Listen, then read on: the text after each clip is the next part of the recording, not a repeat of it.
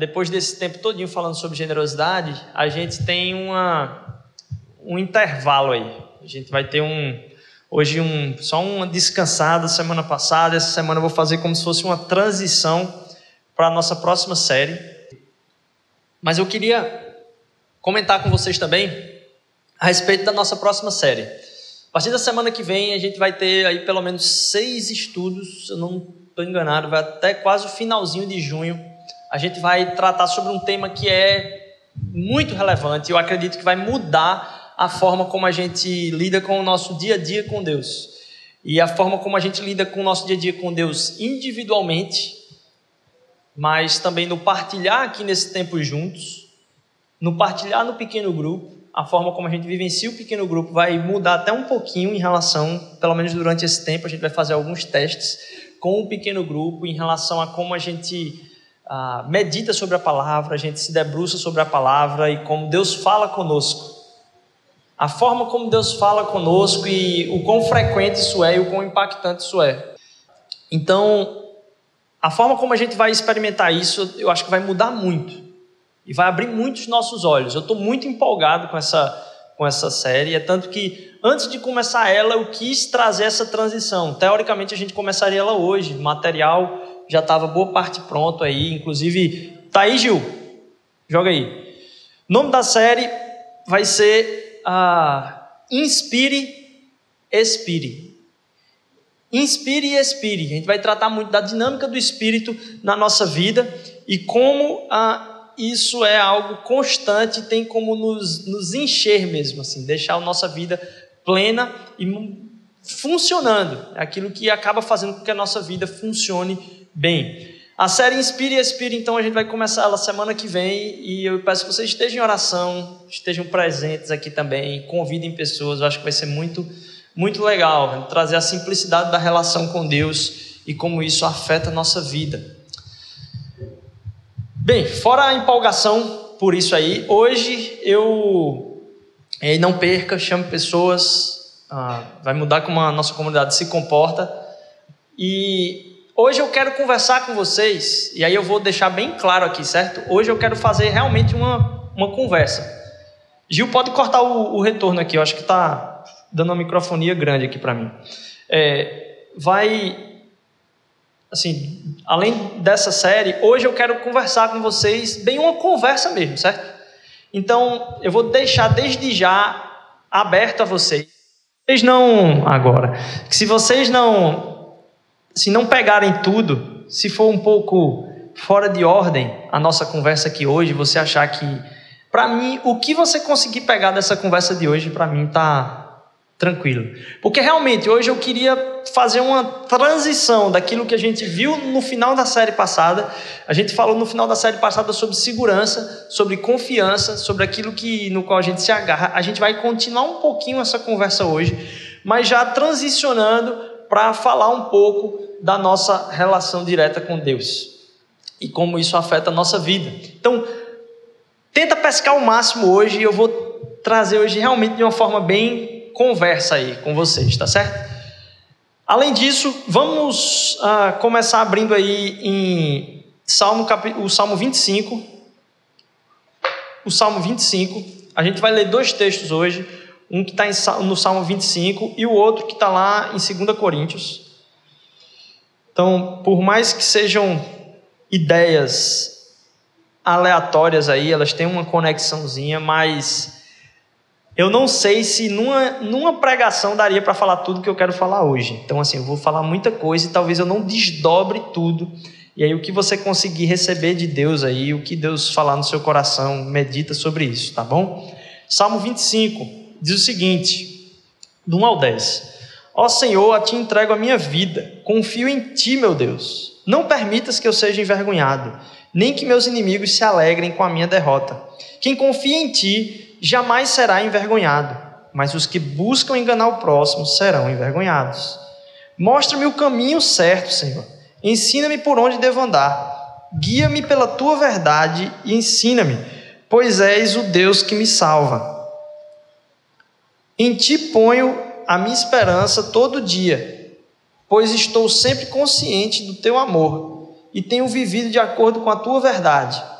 Não passo tempo com mentirosos, nem ando com hipócritas. Detesto as reuniões dos que praticam mal. Lavo as mãos para declarar minha inocência. Opa, per perdão, pulei aqui. Lembra-te, Senhor, da compaixão do teu amor, versículo 6, que tens mostrado desde os tempos antigos.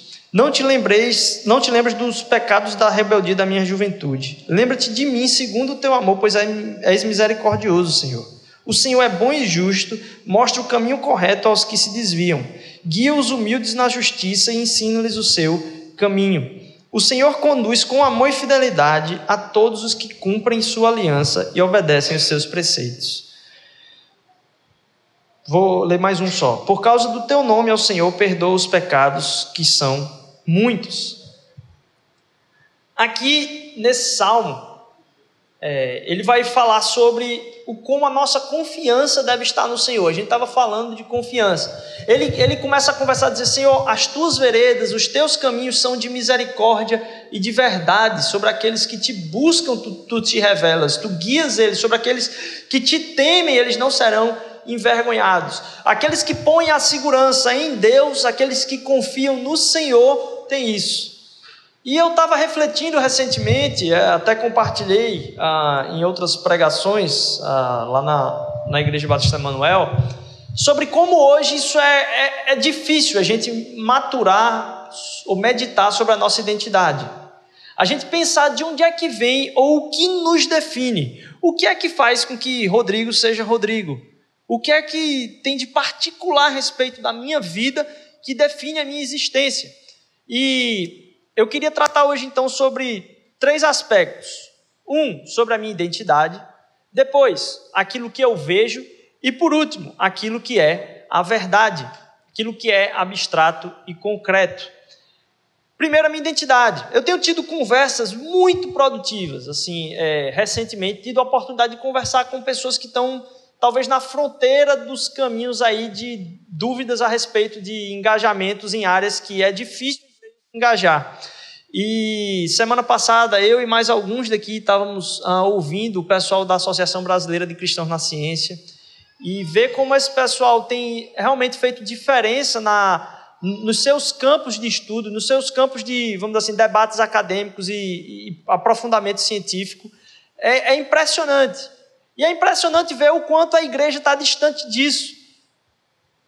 Como o reino de Deus ele é belo. E muitas coisas a igreja, por ter medo de se envolver, por ter medo de se relacionar, por ter medo de achar que há uma fronteira entre aquilo que é o espiritual e aquilo que não é o espiritual, ela se fecha em uma bitola, em um, assim, um desconhecimento a respeito de quem Deus é. A gente não precisa defender Deus, Deus não precisa de defesa. É, Deus precisa de testemunha, isso, isso é verdade, mas de defesa Deus não precisa. Porque o chamado que ele tem para nós não vai mudar a glória que ele vai receber. Ele é todo glorioso, independentemente se a gente ouve o seu chamado ou não. A gente é que vai se alegrar e ter plenitude de vida, encaminhar apontando para um Deus que é digno de toda honra e glória. E a gente não precisa ter medo de, em missão, se envolver com coisas que a gente faz distinção de que é, ó, isso aqui é sagrado, isso aqui não é, isso aqui não é sagrado. Quando a gente está em missão. Ah, ontem tive a oportunidade de conversar com uma pessoa do ramo artístico, um pintor muito reconhecido aqui na, na cidade, no Brasil, é, e ter uma conversa profunda mesmo, assim, ah, no, no, no, seu ateliê sobre a teologia e a cultura, como a, a busca pelo místico e pela divindade afetam o trabalho do dia a dia de alguém que quer produzir e traduzir sentimentos uh, em tela e que marcam tantas pessoas. E a gente caminhar por, poxa, até onde o reino de Deus vai, o que é que é sagrado e o que não é, de onde é a minha identidade? Porque assim, você pode imaginar que a sua identidade existe uma parte dela que é religiosa que é, pô, vou na igreja domingo e tal. E isso não é o propósito de Deus para nossas vidas, que a gente tem uma parte da nossa vida como sendo algo que é envolvido com igreja.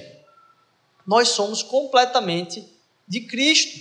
Estava numa meditação aqui com o pessoal que tem trabalhado aqui durante a semana, a gente lendo Efésios 2, semana retrasada, lembrando de como Deus já nos ressuscitou e a gente está na figura ali de, de Paulo, a carta aos Efésios, ele diz que a gente está assentado com Cristo nas regiões celestiais. É como se a gente participasse de uma outra perspectiva de enxergar o mundo, sobre todas as coisas. E o medo que a gente tem, às vezes, de nos envolver com isso é estranho, porque tudo é de Deus e tudo é para Deus. Deus nos colocou com um espírito criativo, um espírito inventivo, um espírito que tem a, a, capacidade de fazer tanto arte como descobrir coisas. E às vezes a gente se fecha por ter um medo de achar que talvez ah, no cercadinho nosso a gente não corra o risco de descobrir alguma coisa que vá tirar Deus do lugar. Não tem nenhuma descoberta que vá tirar a, a, a verdade da nossa fé. Porque Deus é soberano sobre todas as coisas. Ele é a verdade. Ele é a verdade. A gente só espera o tempo de quando é que a ciência, que tudo que a gente produz vai encontrar a verdade. Mas Deus é a verdade. Se a gente começa a viver em missão acreditando nisso, a gente pode caminhar por linhas muito mais difíceis de caminhar, que são fronteiras que até trazem dúvida a respeito da nossa fé. O problema da igreja é que, em muitas ocasiões, com a justificativa de sair do cercadinho, com a justificativa de querer ter uma mente mais aberta, não se tem um relacionamento diário com Deus, não se tem a consciência de missão e você quer andar nessas fronteiras. Você não vai ter discernimento, porque você não vai estar caminhando em missão. Isso tem prejudicado demais a igreja, tanto quanto o medo de ficar nesse cercadinho. E o medo é dado porque a gente enxerga somente um palmo à nossa frente, nesse cercadinho de religião, como se Deus fosse do tamanho da nossa ignorância. A gente às vezes veta, por exemplo, a ciência com medo de que se descubra algo. Sério mesmo. Como se Deus ah, colocasse a gente na natureza. Deus põe o ser humano no meio da natureza e diz assim: ó, mas o seguinte, não estude a natureza, não, certo? Fique sem saber nada a respeito da natureza. Eu estou colocando você aqui. Não faz sentido. Deus nos deu isso para que a gente possa cuidar disso como um jardineiro. Essa é a figura que está lá no Gênesis que a gente vai e se aprofunde nisso sem ter cercado, esse cercadinho. Então, a gente não precisa correr o risco de descobrir algo novo, de avançar em conhecimento, em criatividade, em invenção, que a nossa fé vai ser afetada se nós estivermos num relacionamento com Ele em missão. Quem determina o que, o que nós somos ou quem nós somos? Com a arte moderna, a gente teve a possibilidade de que não somente ah, os reis tivessem acesso a adquirir produtos que são considerados arte. Se teve um acesso maior a pessoas da burguesia, teve ah, todo um, um, mercado foi gerado para que se consumisse a, a arte. Mais do que isso, durante essa ânsia de todo mundo ter contato com isso, foi gerado um, um, assim, um, um desejo de liberdade, um desejo de se expressar diferente, um desejo de colocar a, a, o intento de liberdade de uma forma que pudesse ser expresso, não só nas artes, mas no governo, na forma de governo.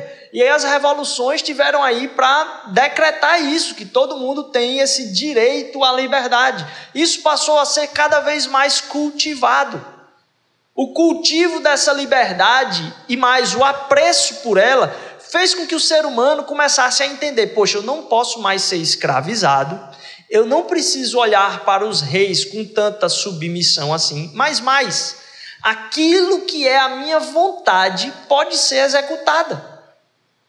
Mais do que isso, isso deve ser o centro da busca da minha vida de me expressar enquanto os meus sentimentos o valor da expressão dos sentimentos durante a época romântica e, e, e como ah, foi colocado para fora isso aí. No, nos, nos, últimos séculos, antes de chegar no século XX, ganhou um, um, apelo tão grande junto ao cientificismo e à racionalidade de querer colocar razão acima de tudo, que a forma como eu me defino, e aí o crescimento das ciências da mente estão aí para para provar que esse último século nosso aí foi muito tratado disso, é de que eu me defino, eu sou aquilo que eu sinto. A busca pela expressão própria, e aí eu estava comentando na, na, outra pregação, é que se você perceber o, o, o como o, os nossos desenhos, os nossos filmes estão aí para mostrar, ó, seja quem você quiser, supere seus limites, coloque seus sonhos como realidade. Você pode, você vai conseguir tudo. Então, a capacidade de ver acontecer aquilo que se deseja começou a ser a centralidade de definição de quem se é. E a palavra de Deus vem dizer que a gente não está submisso a essas coisas. Isso é tão internalizado eu não vou entrar tanto nesse ponto aqui, mas isso é tão internalizado que a gente acha que a gente ainda acha que existe o mundo dos cristãos e o mundo que não é cristão. Todos nós participamos de um mundo onde a cultura está dizendo segunda, terça, quarta, quinta e sexta que você é aquilo que você deseja. Então você começa a entrar em crise no seu relacionamento com Deus porque você deseja coisas que você sabe que Deus não gosta. E aí você começa a se entender e dizer: Poxa, eu sou isso. Se Deus não gosta então disso, Deus não gosta de quem eu sou. Se Deus não gosta de quem eu sou, como é que Ele vai me aceitar? Porque eu continuo praticando essas coisas que eu desejo, mas eu sei que Deus não gosta. E como eu sou as coisas que eu desejo, porque eu não consigo parar de desejar, mais do que isso, eu não consigo parar de praticar essas coisas que eu desejo, eu começo a entrar em crise no meu relacionamento com Deus. E a palavra de Deus vem dizer que o nosso ser a nossa identidade não é aquilo que a gente deseja. Muitas vezes aquilo que a gente deseja está nos levando para um caminho que não faz sentido, de autodestruição, de um vazio tremendo. Então o homem tentou, a humanidade tentou se expressar ao máximo quem se é, na busca de quem se é, se disse qual é a fonte do saber de quem se é, o autoconhecimento. E se, assim, se forçou tanto isso, que ao buscar então a verdade dentro de si, o homem encontrou um vazio. Um vazio tremendo. Porque a nossa identidade não depende disso. Nossa identidade depende de um relacionamento com Deus, na dependência dele completa. Por mais que você hoje seja escravo de alguns dos seus desejos, isto não é quem você é. A palavra de Deus vem dizer que a gente é filho do nosso Pai. Pai do nosso Senhor Jesus Cristo. Nosso Senhor é Jesus Cristo. E nós somos filhos do mesmo Pai que Ele. Foi para isso que Ele veio para decretar o livre acesso ao Pai. A nossa identidade não está estagnada em como a sociedade, e aí como a ciência prova,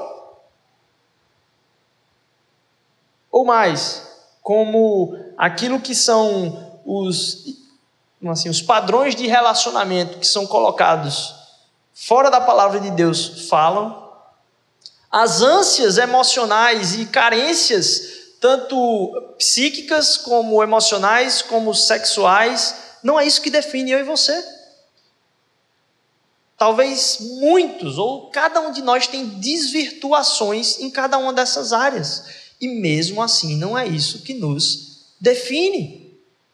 Nossa definição está na ânsia, na busca, na, na, no preencher-se por um relacionamento único e exclusivamente com o nosso Pai. É isso que vai demonstrar nossa identidade. E de novo, eu preciso falar isso aqui. Eu não estou querendo diminuir a necessidade da busca de ajuda, inclusive psicológica, no meio do nosso, do, desse nosso tempo. É, é fantástico buscar isso e traz muito bem para a nossa vida, porque a, a gente se entender melhor, a busca pelo autoconhecimento, ela é importante. O limiar dela é que ela não vai conseguir trabalhar a chave existencial do meu ser. Por mais, e aí vou dar um salto aqui, por mais existencialista que a filosofia o seja. Ela vai conseguir trabalhar muita coisa de se entender e travar, recuperar, curar alguns problemas que estão acabando com a forma que eu penso. É verdade. Mas o limite disso é que ela não define a minha existência. A minha existência vai continuar sendo definida pela minha relação com Deus. E aí, se você está aqui e você não crê poxa, você é muito bem-vindo. Se você está aqui e você tem muitas dúvidas em relação a Deus, inclusive em relação à existência do próprio Deus, você é muito bem-vindo e mais, suas dúvidas são muito bem-vindas aqui. Todos nós temos certo tipo de dúvida em alguma área da vida que não foi ainda conquistada completamente pelo amor de Jesus Cristo e a gente precisa ser transformado nisso. Então, bem-vindo ao bonde aí, todo mundo tem algum certo tipo de dúvida. E você é bem-vindo com as suas dúvidas aqui. Agora, a gente começar a imaginar que é bitolado existir uma realidade que é espiritual, que coordena muito mais coisas do que a gente imagina. E é engraçado como as pessoas dizem: Poxa, tu é cabeça quadrada mesmo, né? Tu acredita que existe esse negócio de milagre? Tu acredita que existe essa questão espiritual? Dá vontade de você perguntar assim: Tá, vamos ver o que é, que é mais bitolado. Você imaginar que tudo que existe é isso aqui que você está vendo, simplesmente matéria, tal. Você imaginar que tudo que você vê é aquilo que existe ou que existem coisas que estão além da nossa compreensão? Você acha que você imaginar que existem coisas que estão além da nossa compreensão é mais bitolado do que dizer que você pode conhecer tudo que, que existe e tudo que existe é só apenas aquilo que você conhece? Deus quer abrir a nossa mente para entender outras realidades e mais enxergar a nossa própria identidade a partir do ponto que Ele nos chamou para estar assentado com Ele nas regiões celestiais, junto com Cristo, à direita do Pai, chamando o Pai de Pai. Nossa identidade não é o nosso desejo. Nossa identidade não é aquilo que a gente simplesmente enxerga, sente. Nossa identidade é ditada, e é por isso que o salmista está dizendo aqui: Eu quero confiar em ti. Os teus caminhos são de verdade, eles se renovam em duas coisas: misericórdia e verdade, está aqui no Salmo 25. São duas coisas que os caminhos do Senhor vão colocar, as veredas dele são sempre essas. Nós caminhamos, confiamos e entendemos que a nossa identidade a nossa existência, ela não está baseada em algo que está sendo vivenciado aqui, mas vem do alto, como a gente cantou, são presentes que vêm do céu, essa renovação do nosso entendimento. Qual é a única coisa que nos importa então? A identidade dos nossos desejos, nossa expressão, nossas reais conquistas, que a gente considera mais importante, porque a dependência de Deus é que é o centro das nossas vidas. Segunda coisa que eu queria compartilhar com vocês na, na sequência, está lá em 2 Coríntios capítulo 10. Quem puder abrir comigo, vai ser muito legal poder ter esse tempo com vocês. 2 Coríntios capítulo 10, a partir do versículo 3, 2 Coríntios, capítulo 10, a partir do versículo 3.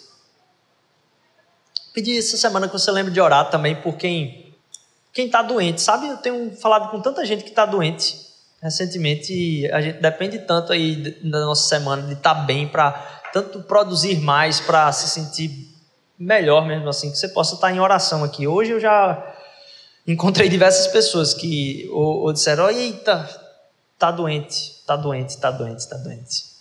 É, então você pode estar em oração aí por essas pessoas. Mas vamos lá. 2 Coríntios capítulo 10, a partir do versículo 3. Embora sejamos humanos, não lutamos conforme os padrões humanos. Usamos as armas poderosas de Deus e não as armas do mundo para derrubar as fortalezas do raciocínio humano e acabar com os falsos argumentos. Destruímos todas as opiniões arrogantes que impedem as pessoas de conhecer a Deus. Levamos cativo todo pensamento rebelde e o ensinando a obedecer a Cristo. E depois que vocês se tornarem inteiramente obedientes, estaremos prontos para punir todos que insistirem em desobedecer. Vocês se preocupam apenas com o que é aparente. Aqueles que afirmam pertencer a Cristo devem reconhecer que pertencemos a Cristo tanto quanto eles.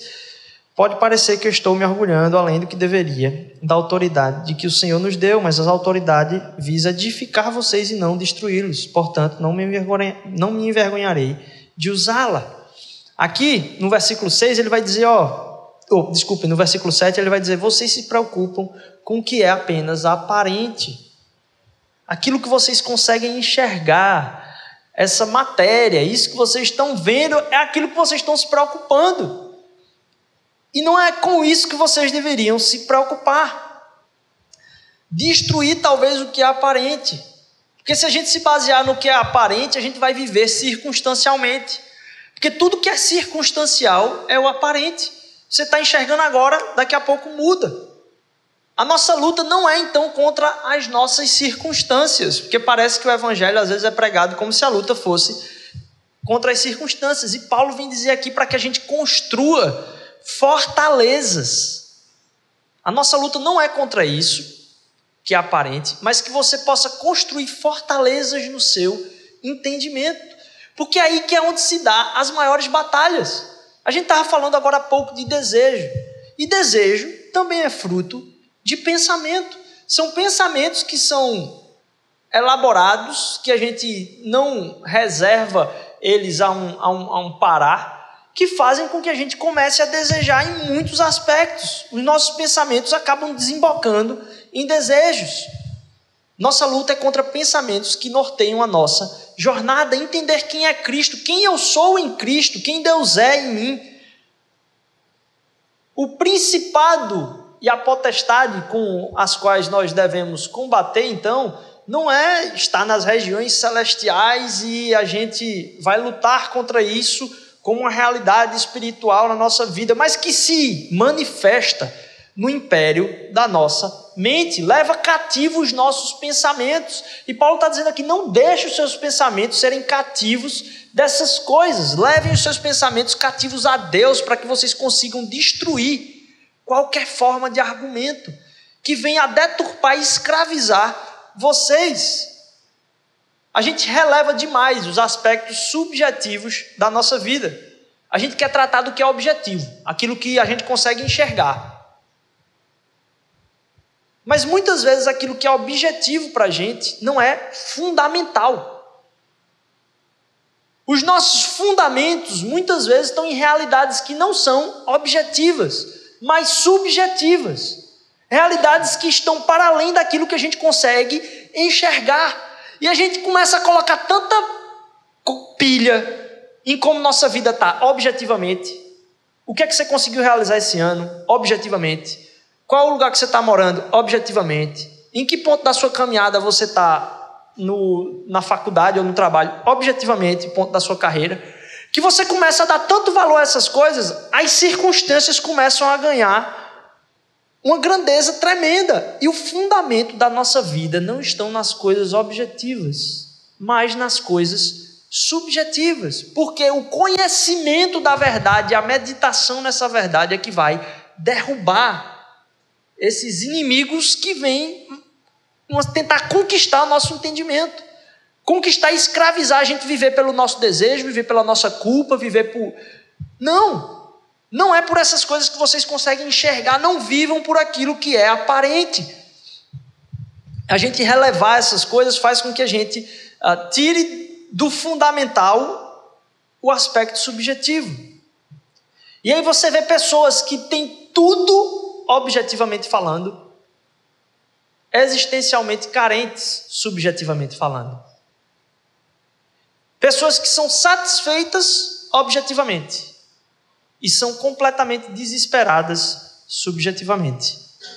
E a gente está numa roda tão grande de alcançar as coisas objetivamente que a gente entra no mesmo trilho objetivo de conseguir conquistar coisas visíveis, coisas aparentes, nossa realidade, a forma como a gente analisa as coisas continua sendo aparente. De novo, nós estamos assentados com Cristo nas re regiões celestiais. A perspectiva de valor que a gente tem sobre as coisas não é objetiva.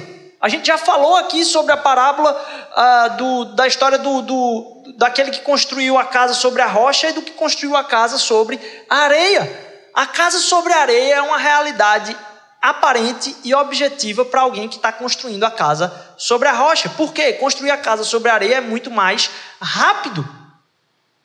Mas não é fundamental. Porque sem fundamento, uma água passa e leva tudo que é aparente e objetivo e não tem fundamento por trás. Enquanto quando a gente começa a colocar força e fundamento nas coisas que são subjetivas, é, nossa vida ganha muito mais valor. Porque as coisas aparentes, elas não são a sustentação. E as coisas aparentes, elas não são eternas. Tudo que tem aqui vai passar, a palavra do Senhor vai permanecer para sempre, mas a gente dá pouco valor à palavra do Senhor e a gente dá muito valor às nossas conquistas objetivas.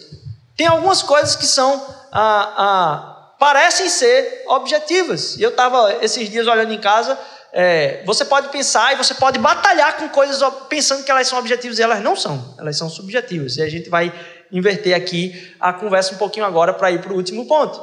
Eu estava pensando que meu cabelo ele era objetivo e eu percebi esses dias que ele é muito subjetivo. Daqui a alguns, alguns meses aí talvez vocês me vejam de cabeça raspada. Meu cabelo disse: Ih, bicho, olhando aqui de cima o negócio tá feio.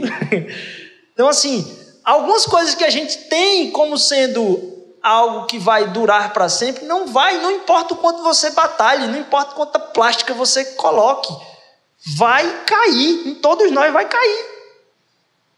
É o caminho natural. E a gente se apega tanto à realidade estética como sendo fundamental e objetiva que a nossa sociedade todinha está em crise com aquilo que é visual, aparente e subjetivo, porque não é perene e eterno. Então a gente está em crise com coisas que todo mundo sabe que vão passar, todo mundo sabe que vai ficar com a cara enrugada, todo mundo sabe que tudo vai cair, e está todo mundo em crise com isso. Porque a gente coloca muito peso nas coisas que não são a realidade que está por trás das coisas. A gente não está olhando as coisas a partir dessa realidade celestial. A luta não é contra as circunstâncias. Por relevar tanto isso, a gente começa a entender que a realidade das coisas não é então para te livrar dos problemas. Por botar tanta pilha nas coisas objetivas, quando vem um problema, a gente começa a ficar em crise. Aconteceu um problema que não encaixa na lógica da sua cabeça, você entra em, em crise. Você não está agradando a Deus, você entra em crise. E a nossa segurança não está em que a gente agrade a Deus, mas que Cristo viveu a vida que agrada a Deus. E a nossa vida está fundamentada na vida dele. Por isso a gente pode descansar e viver a partir de uma gratidão da vida dele, buscar santidade a partir da vida dele, não a partir da nossa. Entender então que a realidade não é para nos livrar do problema, porque já percebeu como a imagem que as pessoas têm da igreja é que é, é gente que vai buscar ali uma vida para viver sem problema? Quando na verdade você ter um conhecimento e um encontro com a verdade não é para que você seja livrado dos problemas. Mas para que você não crie eles, primeiro, você não crie os problemas, e para que, em havendo problema, você não pereça. Porque todo mundo vai ter problema. Que quando passem as coisas objetivas, aquilo que é fundamental e subjetivo seja capaz de nos sustentar. Porque quando a gente coloca tanta ênfase nas coisas, de novo, objetivas, a gente não vive o propósito de Deus, que é não, não ter problema, mas não criar problema. E você, você percebe que tem gente que tem tudo de novo, objetivamente, e mesmo assim está cheio de problema. Pessoa não tem problema, mas tem medo de que problemas existam. E isso gera no que na, na gente? Ansiedade, um desconforto, um desespero. O problema não está acontecendo, mas a gente está criando ele na nossa cabeça, por quê?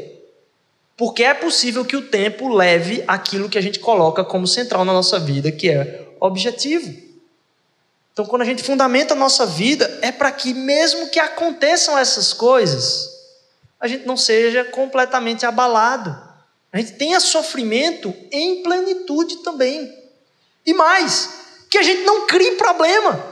Porque a nossa insegurança faz com que não esteja acontecendo nada conosco e mesmo assim a gente está com problema. Porque a gente investe em coisas objetivas. Quando a gente não entende então o que é essencial, a gente fica criando esse problema sem ter ele. Fala então para mim, meu irmão. Quanta gente tratando de medo e ter problema aí, problema que talvez nem exista. Não está acontecendo nada. A imagem de Deus acaba se tornando distante de nós. Então, primeiro, a gente falou que a nossa identidade está no nosso relacionamento com Deus. A realidade como a gente enxerga as coisas não pode ser de maneira subjetiva e aparente. E agora eu vou entrar mais um pouquinho para finalizar aqui e trabalhar a diferença então de concreto e abstrato. A gente começa a viver pelo objetivo e a gente confunde o que é concreto e o que é abstrato, pela linguagem que a gente usa. A gente tem medo de perder e esses problemas são criados pelo medo de perder o que é concreto. E a gente é confuso em entender o que é concreto e o que é abstrato. O que é uma coisa concreta e o que é uma coisa abstrata? Filosofia vai dizer que aquilo que é abstrato é algo que não depende de espaço e tempo. Existe para além do espaço e tempo. Você não tem como colocar a coisa no espaço e no tempo. Então você começa a definir aquilo que é abstrato como um tipo de coisa. Então minha cara pode estar vermelha, é uma coisa concreta.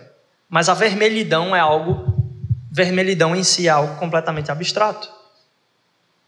Algo que não tem como ser colocado em um lugar específico. É um tipo de coisa, a coisa se torna um tipo. O medo é uma coisa abstrata, filosoficamente falando, porque ele o é enquanto tipo.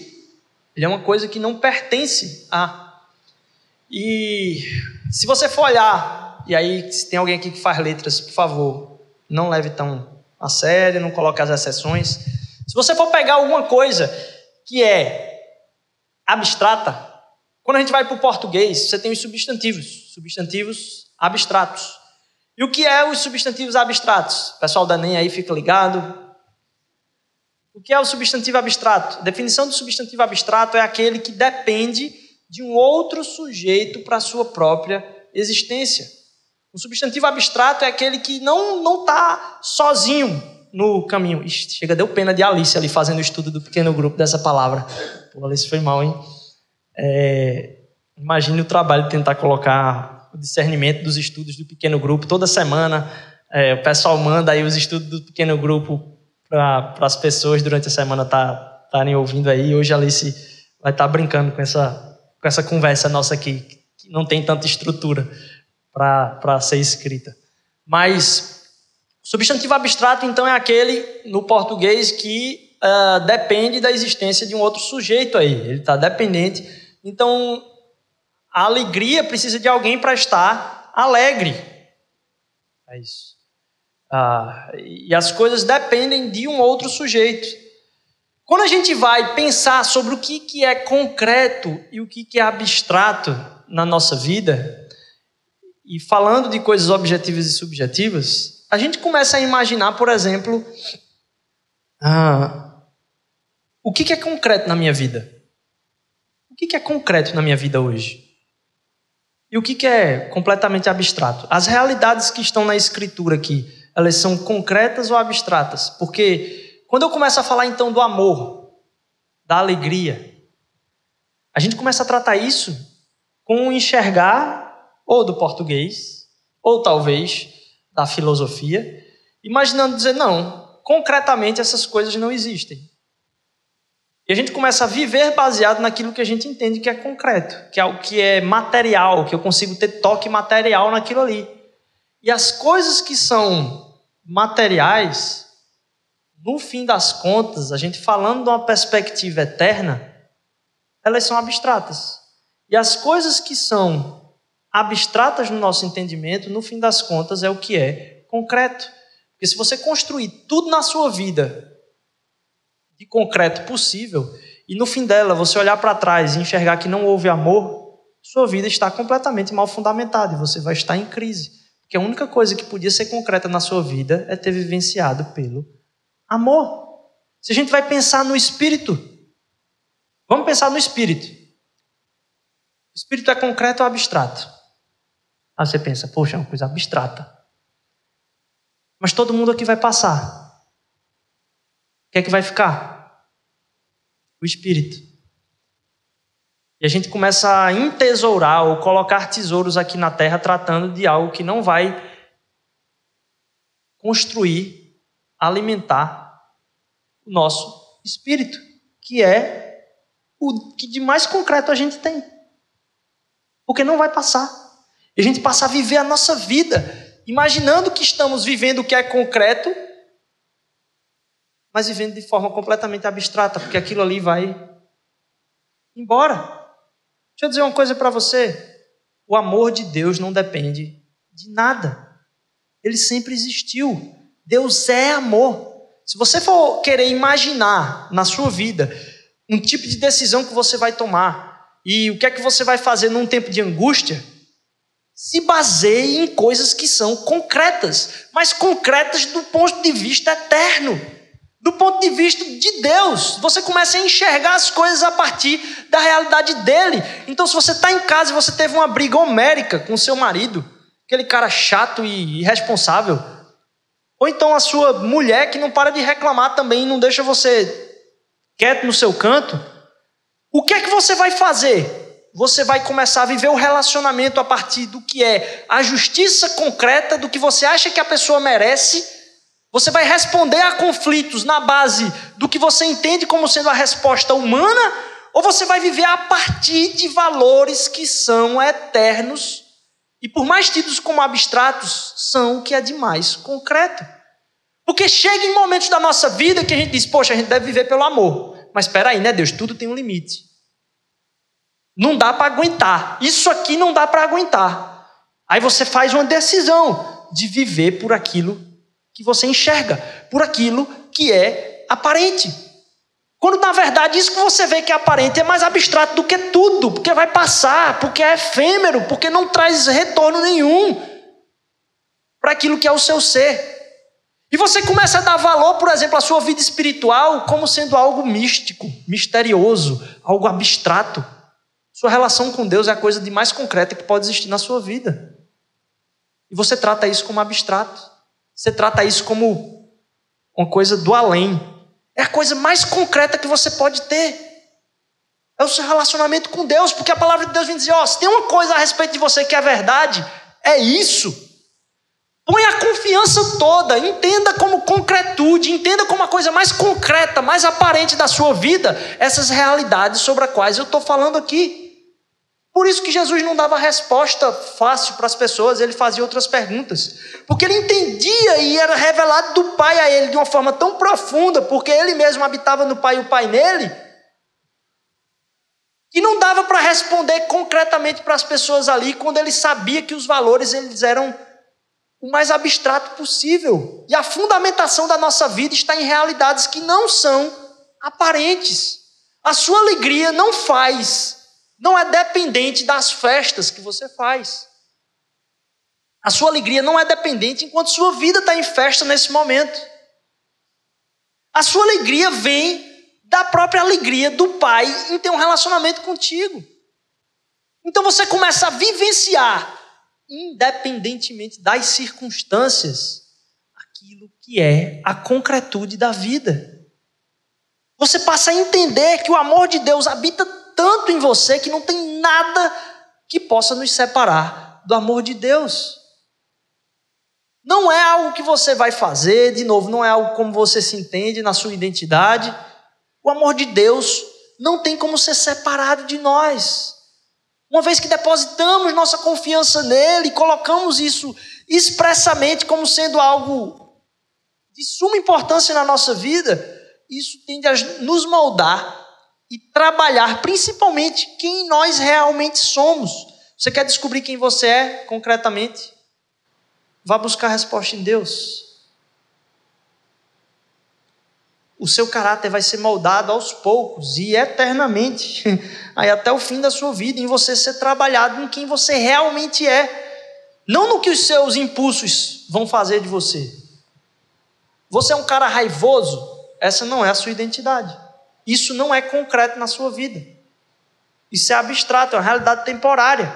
Aquilo que você imagina como sendo é, é, o mais abstrato possível, em você como um cara manso, essa é a sua principal realidade. Porque é isso que vai permanecer no final das contas. Que a gente possa estar depositando todo o nosso, com todo o nosso afinco e todo o nosso esforço em coisas que realmente fazem parte de quem nós somos. E não tratemos isso como sendo a coisa mais abstrata possível, porque ela é a mais concreta. O amor de Deus é tão real que para explicar ele para a gente, ele precisou encarnar isso. Para que ficasse na história e a gente visse e dizer: não, ó, a representação da realidade, que é a verdade principal, está na história. Jesus Cristo morreu na cruz para dizer, rapaz, não tem quem não diga que Deus é amor. Ah, mas eu estou sofrendo nesse momento, por que esse sofrimento? Por que, pastor, a resposta para isso aqui? Eu não merecia isso. Eu digo, meu amigo, eu não sei por que você está sofrendo, mas tem uma resposta que não pode ser. Ah, mas tem muito sofrimento no mundo, crianças estão sofrendo, por que Deus não cuida delas? Eu disse, eu não sei, eu não sei, para mim não faz sentido, mas tem uma resposta que eu não posso dar. Não é porque Deus não se preocupa. Porque a cruz nega isso. O seu amor eterno, concreto, foi encarnado para que eu e você pudéssemos depositar como fundamento da nossa vida aquilo que é de mais real. E vivêssemos aqui de uma forma que, poxa, essa realidade faz sentido, porque eu estou vivendo agora a partir de valores que são eternos. A gente falou na semana passada sobre, ou na semana retrasada, sobre confiança. Eu queria que a gente entendesse essa realidade de onde deve estar depositada a nossa confiança, para que a gente entrasse na necessidade aí nas próximas semanas de entender e se aprofundar o quanto isso impacta a nossa vida no dia a dia. Porque quando a gente deposita nossa vida nisso, nosso ser começa a ser transformado. E olha a doideira que é o que a gente vive hoje dentro das igrejas. A gente prega o evangelho como se o mundo precisasse ser transformado. O mundo, porque o mundo, a sociedade, precisa ser transformado. Quando na verdade o evangelho é para que eu e você possamos ser transformados e vivamos no mundo a partir dessa transformação. A transformação do nosso entendimento, de que a gente não é mal compreendido, porque muita gente hoje vive a crise da importância pessoal. As pessoas não me compreendem, minha família não me compreende, a sociedade não me compreende, a crise dos mal compreendidos.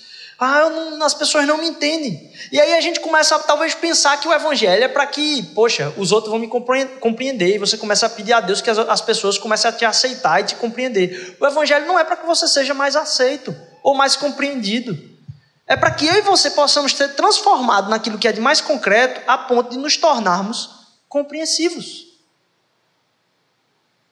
A ponto de que a gente seja agente do amor de Deus aí fora, sendo compreensivo, não se irritando com as outras pessoas, não perdendo a paciência tão facilmente. E não para que os outros. Senhor, faz com que esse homem não tire minha paciência do jeito que ele tira. Não. Que eu seja mais paciente que eu seja transformado dentro da minha casa, que eu não estoure tanto, que eu viva a partir de uma realidade que é concreta, que não vai ser afetada pelo que A ou B ou C vai fazer.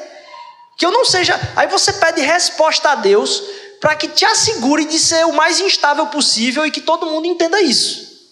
Vê. Que ninguém tire, me tire do sério. Que as coisas que acontecem na minha vida que me tiram do sério não me tirem do sério. Aí você está pedindo que tudo mude para que você permaneça tão estável quanto você é. E não para que você se fundamente naquilo que é mais verdade no mundo, para que no meio dessas coisas você se torne o mais estável possível, porque você está fundamentado numa coisa que não vai mudar, que é o amor de Deus e a sua relação com Ele. Que a nossa vida possa ser vivida a partir de algo que é, por mais tido como abstrato, é o mais concreto, que é o amor de Deus. Que a nossa vida espiritual é aquilo que é de mais concreto na nossa vida, possa ser o fundamento da nossa existência. E não algo que a gente vivencia no domingo e diz, poxa, fui para a igreja essa semana, fui abençoado pela palavra. Não. Que na segunda, terça, quarta, quinta e sexta, as pessoas percebam que você vive numa outra realidade. Que você não é tão abalado pelas coisas que você enxerga e são aparentes. Porque sua vida está fundamentada em algo que está em outro nível, num nível muito acima dos problemas que a gente vivencia aqui. E que, num tempo de dificuldade, Deus vai sustentar de uma forma sobrenatural, através do próprio fundamento que você construiu e através de relacionamentos fundamentais na minha e na sua vida. Transformação do nosso entendimento, para que a partir disso a gente tenha concretude, a gente tenha firmeza na nossa identidade, a gente tenha certeza daquilo que a gente enxerga e saber para onde a gente vai olhar e fundamentar isso, e para que a gente viva de forma concreta, perene e eterna. Deus ouve, vou fechar com isso aqui. O amor de Deus foi encarnado, certo? Esse amor que é pleno, eterno, ele virou concretude para que eu e você pudéssemos perceber ele. O que é que Deus ouve da minha conversa com ele? O que é que Deus ouve? Deus ouve o bruto do seu ser. Deus ouve aquilo que é bruto do seu ser. Sabe o lucro líquido e o lucro bruto? O seu recebimento bruto e o seu recebimento líquido? Que o seu recebimento bruto é lá em cima, o seu recebimento líquido acaba ficando lá embaixo. Tem um bocado de coisa que é comida aí no meio dessa parada. Aquilo que é líquido na sua vida é aquilo pelo qual você vive. A gente acha que Deus escuta a nossa oração de uma forma líquida. Que Ele escuta apenas aquilo que sai da nossa boca. Que Deus, a nossa relação com Deus é por aquilo que a gente percebe, como a gente percebe as coisas. Então você acha que Deus vai ouvir aquilo que você falar para Ele. Quando na verdade os seus sentimentos e os seus sofrimentos nunca vão conseguir ser completamente expressos através das suas palavras. Então você tenta se explicar para Deus para ver se Deus entende a sua angústia. Como se Deus ouvisse a nossa relação com Ele de uma forma líquida. Tipo, você tem um bocado de coisa passando na sua vida, que é tudo que é de bruto da sua angústia, e tudo passa por um bocado de coisa aqui da sua cabeça e sai pela boca e Deus escuta aquilo que é líquido da sua angústia. Deus não escuta aquilo que a gente fala. Deus escuta o nosso gemido. Em sua completude, em sua concretude. As nossas angústias maiores, ele escuta plenamente, não apenas aquilo que sai da nossa boca. O Espírito de Deus vai fazer entendido ao coração do Pai os nossos gemidos. E ele vai gemer também, inexprimivelmente, aquilo que a gente não consegue botar para fora. Deus entende o seu ser por completo, na plenitude dele, em todas as suas angústias. A realidade do nosso relacionamento com Deus é muito superior. Não está no aparente. A nossa identidade é baseada nisso o gemer no nosso coração é entendido por Ele. Ele sofreu a concretude do meu e do seu medo. Aquilo que é o meu e o seu medo maior, Jesus sofreu. Aquilo que você tem medo que aconteça com você, Jesus sofreu. Ser humilhado, cuspido, ficado nu em frente às pessoas, morto, desprezado. Ele sofreu concretamente aquilo que hoje na sua cabeça ainda é abstrato para você. Isso nos liberta para viver na realidade dele e viver com ele na concretude do seu amor, na concretude do relacionamento com ele, naquilo que é a verdade que é eterna. Você não vai ser liberto da escravidão dos seus desejos da sua vida por atuar diferente na sua vida. Isso é uma parte do processo. Mas isso vem por meditar nessa verdade, por meditar vez dia após dia. Deus me ama. Deus é misericordioso. Eu posso ser transformado. Deus quer ter um relacionamento profundo comigo. O relacionamento profundo com Ele vai me transformar dia após dia. Isso vai fazer diferença. Aquilo que eu não estou conseguindo sair hoje, Deus é capaz de mudar na minha vida. É isso que é a verdade. Não importa o que a sua mente esteja falando para você em labirintos aí de aprisionamento é transformador. Meditar na verdade, ter a vida fundamentada no que é concreto o amor de Deus. Ter valorizado na nossa vida o que é concreto, nosso espírito, nossa vida espiritual com Ele, a ação do Espírito dele em nós, por uma libertação que Cristo faz na nossa vida. Que a gente possa colocar essa semana diante do Pai, sabendo que a nossa vida está sendo caminhada, não nesse chão, mas em uma outra realidade, não no que é aparente, não no circunstancial, mas naquilo que é eterno, naquilo que realmente é concreto, naquilo que se provou concreto na cruz, o amor de Cristo Jesus. Que a gente possa ser inspirado a vivenciar essa realidade.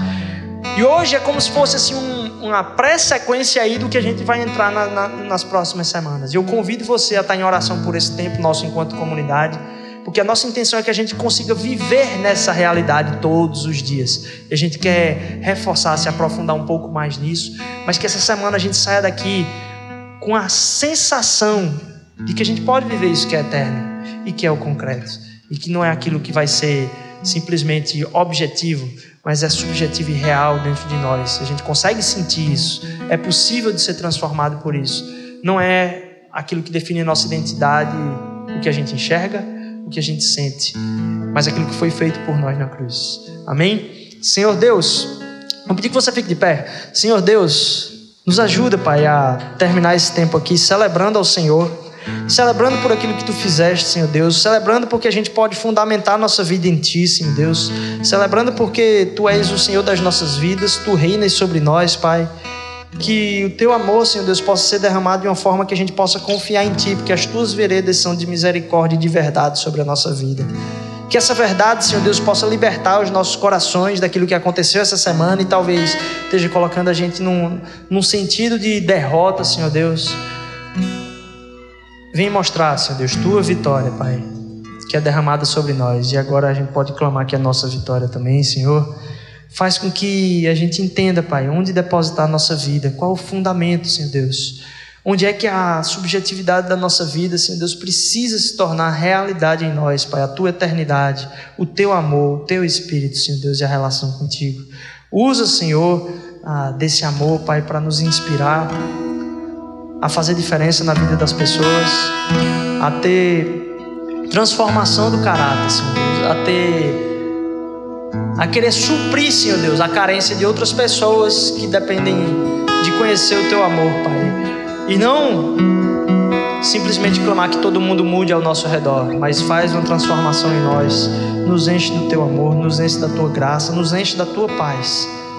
Em nome de Jesus, nos dá uma semana na tua presença. Amém, amém.